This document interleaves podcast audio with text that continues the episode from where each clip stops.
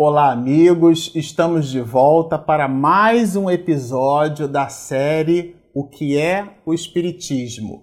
Neste episódio, nós vamos continuar a biografia de Kardec, que foi inserida pela Federação Espírita Brasileira. É uma biografia muito rica e nos dá, assim, uma ideia de quem foi Allan Kardec, na verdade, de quem foi o educador francês, cujo nome era Hippolyte Léon Denisard Rivard ou Rivaio, né? O meu francês não é muito bom, não. Mas por uma coisa ou por outra, aqui na biografia da obra O que é o Espiritismo, nós vamos encontrar várias informações importantes. Comentávamos no episódio anterior desta série né, questões relacionadas ao calendário, ao nascimento de Kardec do dia 3 de outubro de 1804. Então a gente super recomenda, se você está nos assistindo nesse instante e é o primeiro vídeo que você está assistindo, nós temos alguns que antecedem a esse para você ter uma noção de continuidade. Depois visite no nosso canal os vídeos anteriores. E nós paramos na parte aonde esse grande biógrafo, né, que é o Henry Soss, ele, ele, ele traz aqui algumas informações importantes. A primeira delas, que vale a pena citar, é que o pai de, de Kardec, né, o, o professor Rivaio, ele era um magistrado, ele era um juiz, na verdade. E na árvore familiar de Kardec, muitos antepassados, muitos antecedentes de Kardec seguiram a, essa carreira, a carreira de magistrado. E o próprio pai de Kardec imaginava que ele fosse dar continuidade, né? Como se fosse assim uma certa característica da família, né? A família Rivaio com emprestando para a sociedade é, um, um, halo, né? Uma noção de continuidade, é, no que diz respeito à magistratura. Mas ele, é, Kardec, não seguiu esse caminho, ele de fato ele se torna um grande educador. E como o pai queria que ele é, fosse um magistrado, assim como ele mesmo era, né, o pai de Kardec, ele é enviado, na verdade, para um grande instituto né, em Verdun, na Suíça, esse instituto, muito conhecido é, por muitos de nós que estudamos a história do Espiritismo, né? A gente vai encontrar, além dessa obra, uma obra que comentamos no vídeo anterior de Zils Van e Francisco Thyssen, logo no volume 1, chama-se Allan Kardec. Nesse primeiro volume, a gente observa Kardec, então, indo para um castelo em Verdun, na Suíça, e tinha como mentor intelectual né, desse castelo, desse instituto de educação, Johann Henrique Pestalozzi. Pestalozzi, que bebeu da água de Jean-Jacques Rousseau, ele então possuía uma técnica de educação baseada em processos de colaboração. Então, os alunos, que eram aqueles alunos mais adiantados nas séries, eles apoiavam alunos que estavam numa condição ainda por, por um degrau abaixo ou alguns degraus abaixo. Então ele, fa, ele promove, né, Pestalozzi, essa ideia. Tem a figura do submestre, na ausência do professor, um aluno que se destacava, fazia às vezes. E depois de muitos anos, pelo apreço que Pestalozzi construiu junto ao codificador, né, como criança e depois adolescente, ele é, é, funcionou, Pestalozzi, como uma espécie assim de mentor intelectual, né? De um, ele, ele aplicava consultorias em outras regiões de como implantar escolas com modelo pedagógico parecido com o de Verdun na Suíça. E quando Pestalozzi se ausentava, quem substituía Pestalozzi na condição ali de submestre era o próprio Kardec.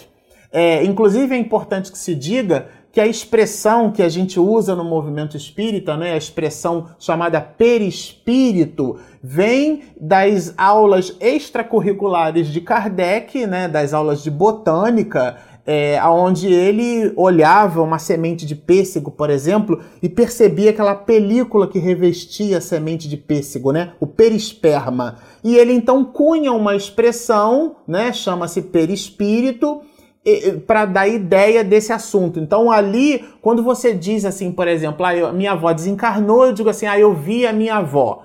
Não, em verdade o espírito, em essência, ele é imaterial. O que eu vejo é o corpo espiritual da minha avó ou o perispírito da minha avó. E essa expressão ela foi cunhada, ela nasce nessas aulas de botânica que Kardec teve em Yverdun, na Suíça. Observemos aqui a leitura.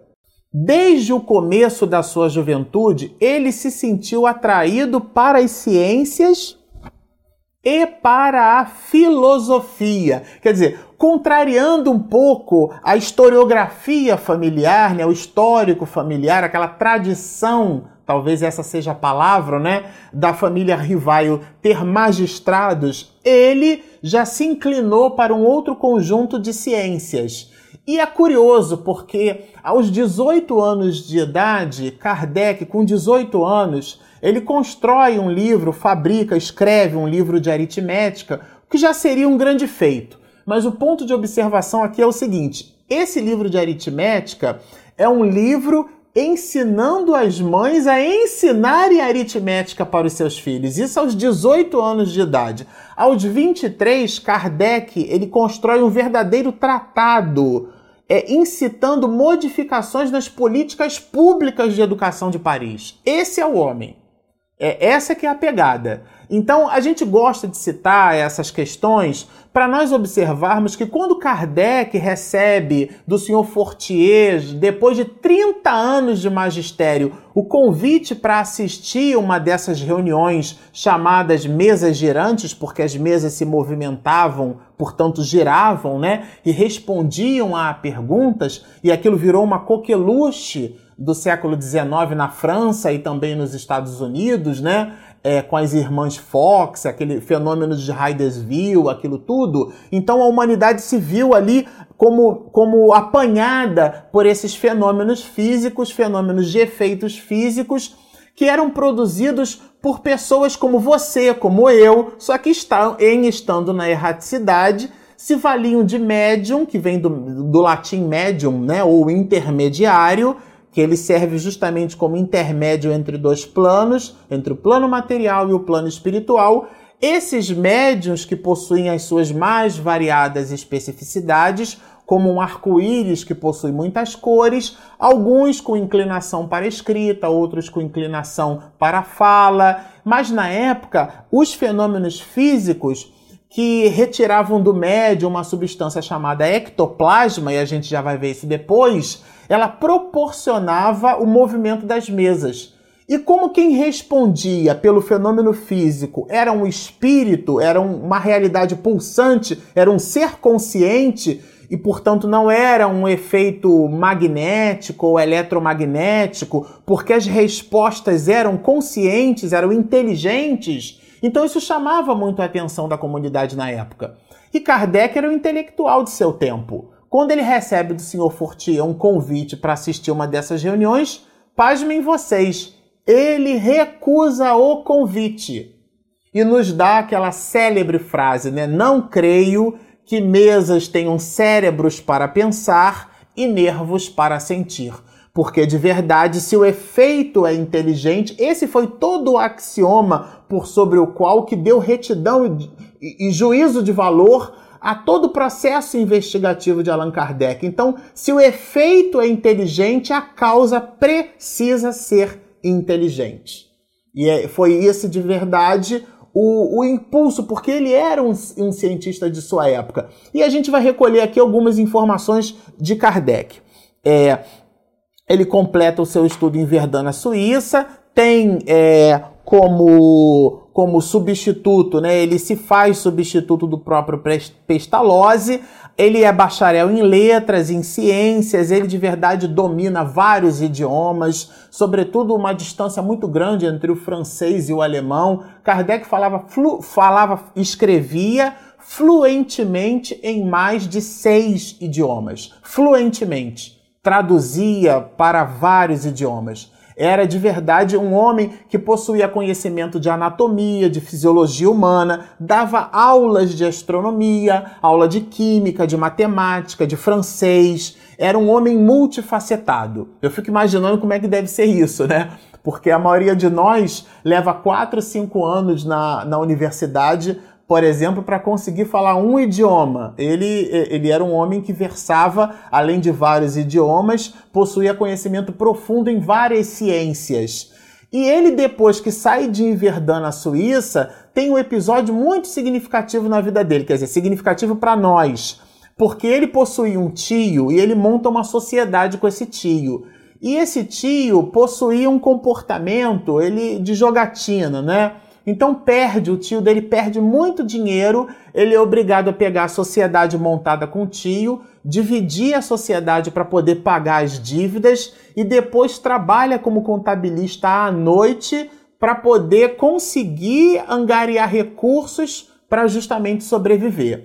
É, quando eu li isso a primeira vez, eu fiquei pensando assim: quando a gente imagina alguém com uma missão muito importante, às vezes a gente imagina que aquela pessoa está isenta das querelas humanas, né? Certa vez nós fizemos um trabalho numa casa espírita chamada Grupo Espírita Fabiano e nos vimos ali abraços dados com a leitura da biografia de Fabiano de Cristo. E ele possuía uma irisipela na perna que lhe dava dores horrendas, dores muito profundas, muito graves, né?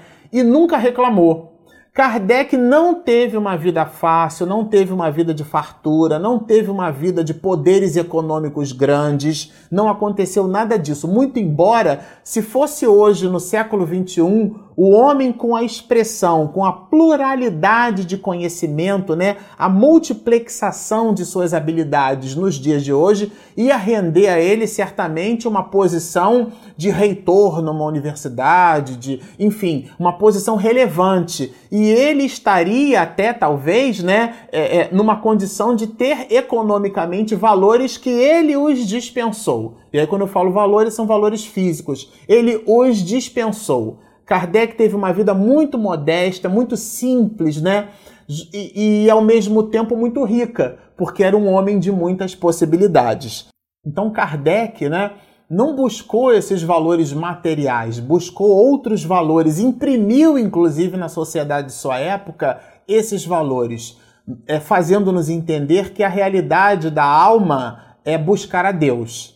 É, isto é, e a, e a tese de verdade aqui não é nossa, né? A tese é de Jesus. É acumular tesouros, tesouros esses que o ladrão não rouba, que a traça não rói e que a ferrugem não consome. Isto é, definitivamente não são valores materiais e Kardec então viveu nessa coerência comportamental.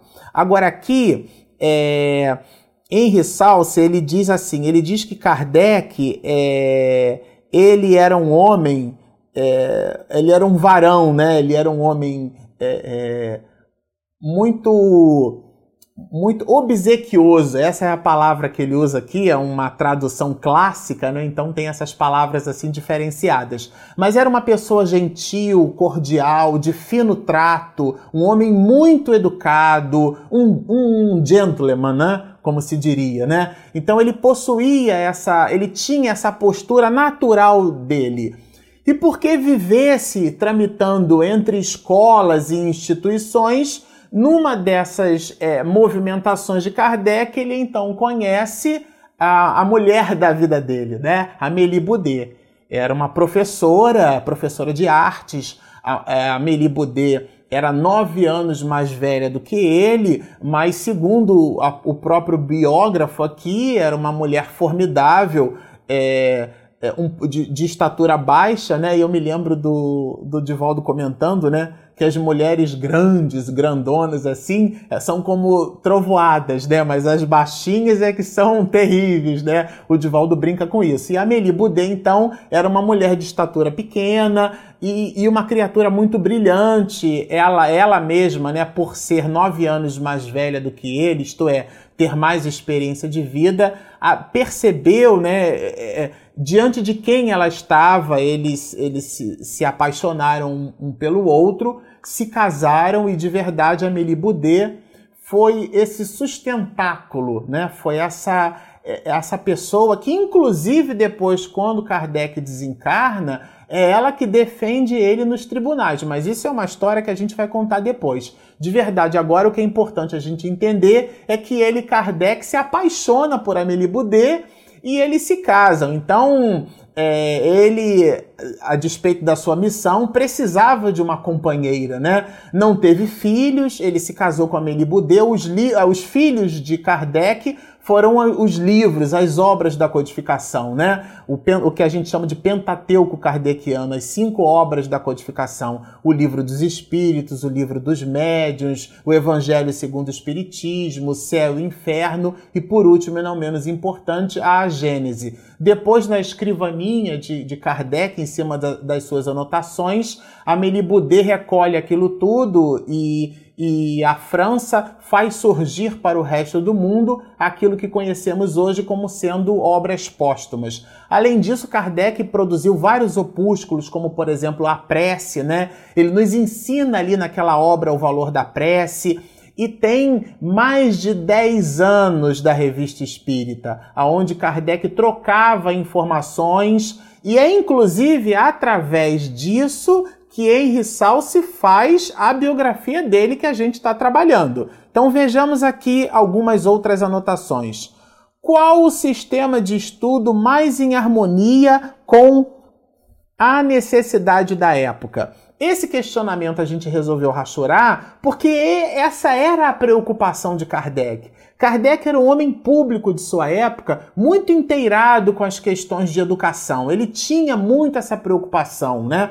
Tanto é que citamos, aos 18 anos de idade, ele, ele escreve um livro de aritmética, aos 25 ele, ele entrega para o parlamento francês verdadeiros tratados para modificação das políticas públicas de educação na França. Ele se vê, ele constrói, determin, é, é, funda, cria né, é, é, institutos para dar aulas, inclusive aulas gratuitas. Se a pessoa não tivesse condição de pagar, Kardec não fazia questão do dinheiro. Era realmente um homem muito altruísta, era uma, uma criatura assim. É, nos dias de hoje, seria alguém que de verdade se destacaria na história da humanidade, porque além de ser um intelectual de sua época, era ao mesmo tempo um homem muito simples, porque não possuía um comportamento estapafúrdio, né? Era um homem elegante, um homem eh, singelo, é, obsequioso, né? Como diz aqui na biografia, isto é, um homem educado, um homem fino, um gentleman. E isso dava a ele um, um contorno, é, é, uma auréola que fazia com que as pessoas observassem o espiritismo de uma forma diferente. Porque aqui, assim, se nós, é, é, vamos dizer assim, nós é, nos propagamos, né? Nós propagamos uma determinada religião. É muito comum as pessoas fazerem juízo de valor da nossa religião em cima do nosso comportamento. E aí, de verdade, algumas pessoas dizem assim: mas esse, esse negócio de espiritismo é bom mesmo? Porque vê a pessoa dentro de casa com um comportamento modificado ou modificando aquele comportamento. E é isso de verdade que convence as pessoas, né? É, é, Francisco de Assis tem uma frase cérebra a esse respeito, né? Divulgue o evangelho em todo o tempo e, se precisar, use palavras. O que é que significa isso, né? Como nos diz Emmanuel, a palavra desperta, mas é o exemplo que arrasta. Então, a finesse de Kardec, a finesse, esse comportamento altruísta do professor Rivaio foi o que trouxe muitos adeptos à causa espírita. Porque as pessoas no século XIX, algumas muitas, tinham dificuldade de entender exatamente aquelas questões relacionadas ao Consolador Prometido, mas tendo como norte, como base, como firmeza o comportamento do codificador, elas então se viam ali convencidas pelo exemplo, e de verdade foi isso que arrastou um conjunto enorme de pessoas. Nós vamos citar aqui é, o ano de 1854, como a gente comentou anteriormente, está rachurado aqui em amarelo, olha. Foi em 1854 que o senhor Rivaio ouviu pela primeira vez falar nas mesas girantes. E o senhor Fortier era um magnetizador, ele convida Kardec Kardec, nessa época, já tinha mais de 30 anos de magistério, era um homem completo, era um, era um sênior, né? Era um, um homem com capacity pleno total. Então, um intelectual de sua época, e depois de 30 anos de magistério, ele recebe esse convite do senhor Fortier e produz aquela célebre frase que a gente conhece: Não acredito que mesas tenham cérebros para pensar e nervos para sentir. E ele, depois de alguma insistência do senhor Fortier, ele participa de uma reunião dessas, de uma reunião chamada de reuniões das mesas girantes, porque elas se movimentavam, produziam respostas, e ele percebe ali algo de muito curioso. Ele no início nega aquele fenômeno como um, um, um homem, é, vamos dizer assim, cético, né? Um, um homem de retidão de juízo. Ele começa a perceber, por exemplo, se aqueles movimentos, se aquele fenômeno não era um fenômeno puramente físico. Porque um, uma pancada para sim e duas pancadas para não, é, é, de verdade não, não demonstravam muita coisa na avaliação primária de Kardec. Né? Podia ser uma coincidência, fazia a pergunta e de repente a mesa dava uma pancada, mas não significava que aquela pancada tivesse relação lógica com a resposta. Mas quando essa pancada ela é substituída por um processo de tiptografia, isto é, de escrita através de pancadas, tomando-se as letras do alfabeto. Era um processo muito lento e demorado, mas de verdade era um processo. A, a, mesa produzia pancadas, cada conjunto de pancadas reportava uma letra do alfabeto. Essas letras eram dispostas e formavam então frases, sentenças, parágrafos, textos. E Kardec, quando analisava aqueles textos, observando os circunvizinhantes, as pessoas que estavam ali participando da, daquela sessão, né? Era de verdade uma sessão mediúnica.